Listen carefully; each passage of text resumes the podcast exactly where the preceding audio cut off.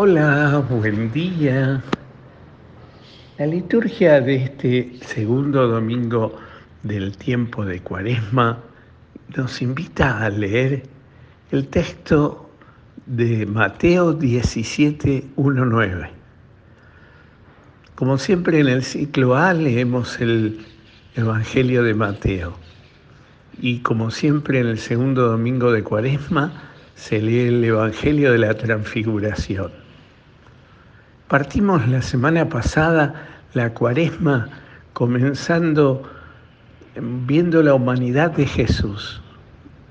Esa humanidad de Jesús que es tentada, pero que de alguna manera nos enseña también a nosotros a salir de ese camino de las tentaciones y a mirar que la misericordia de Dios es más grande que nuestro pecado. Y aunque él no cae porque es el Hijo de Dios y nosotros si caemos, contamos con la misericordia del Padre, que no, nos invita a no quedarnos caídos, sino a sabernos levantar por la reconciliación. En este segundo domingo se nos invita a reflexionar sobre hacia dónde aspira el alma humana, al encuentro pleno y definitivo con Dios esto nos llena de esperanza, de saber que un día lo veremos cara a cara.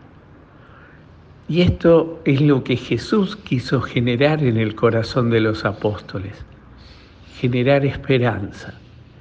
Él les había hablado a sus apóstoles de que iba a morir en la cruz.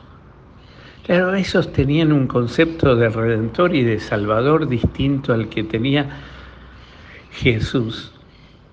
Ellos que creían que el Redentor, el Salvador, era alguien que iba a venir a liberar al pueblo de Israel de la esclavitud de los romanos, como había hecho alguna vez Judas Macabeo en el Antiguo Testamento. Y entonces, eh, imaginen ustedes la decepción, la tristeza, la angustia de parte de los, de los apóstoles cuando escuchan este mensaje de Jesús. No les gusta ese mensaje de Jesús. Por eso Pedro lo lleva aparte y le va a decir, Señor, no hables de esto, nadie te va a condenar. Y Jesús le va a decir, ve detrás de mí, Satanás, no me tientes a buscar un camino de salvación distinto del de la cruz. Y entonces el Señor va con los tres pilares de la comunidad de los doce.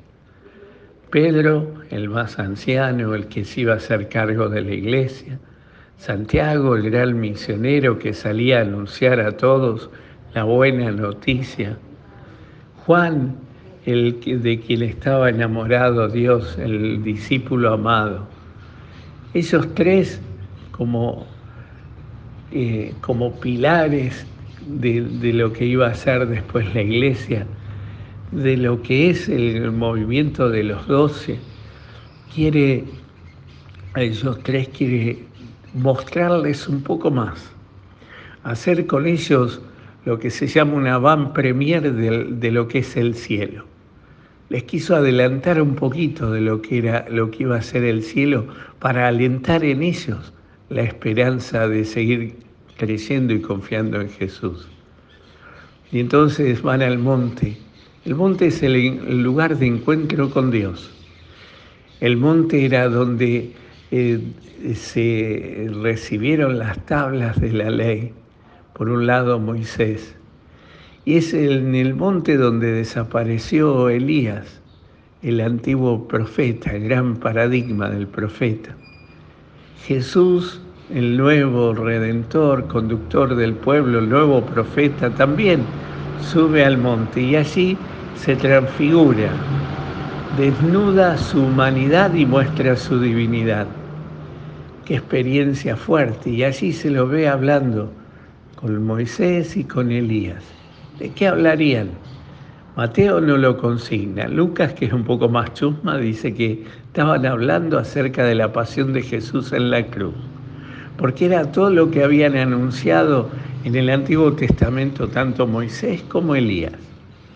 Y esta era la invitación. a enfrentar ese momento. Y entonces allí les, se, les demuestra quién es Jesús. No solo el hijo del carpintero, sino el hijo de Dios. Les mostró su divinidad.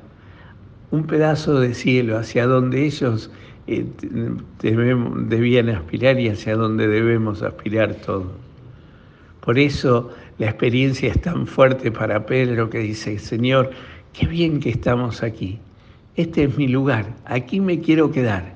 Claro, es el lugar de todos los hombres, todos queremos quedarnos allí. Y entonces eh, Pedro invita, hagamos tres carpas, una para Moisés, otra para Elías, otra para ti, quedémonos aquí. Pedro se olvida de sí mismo. El encuentro de Dios, cuando es encuentro sincero con Él, siempre sucede eso. Nos olvidamos de nosotros mismos, porque lo importante no somos nosotros, y ese es un, para, un, eh, como, un termómetro para saber qué tan profundo es nuestro encuentro con Dios.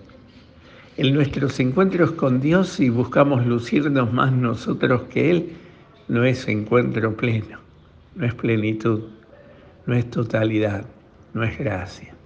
Porque en el encuentro con Él el que se luce es Él, el que brilla es Él, Él es la luz. Nosotros somos iluminados por su gracia, por ese amor grande que Él nos tiene. Por eso Pedro está así, como fuera de sí. Claro, está contemplando el cielo que un día vamos a ver todos nosotros. Y entonces eh, Jesús este, se aparece la nube. La nube era como la presencia de Dios la plena presencia de Dios. En el Antiguo Testamento, cuando Dios se aparecía, bajaba con su nube. Se ve, pero no del todo claro. Está, pero demanda fe, confianza. Demanda algo más de parte de nosotros.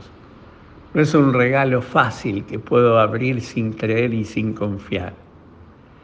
Y en esa nube Dios que les habla este es mi hijo, escúchenlo.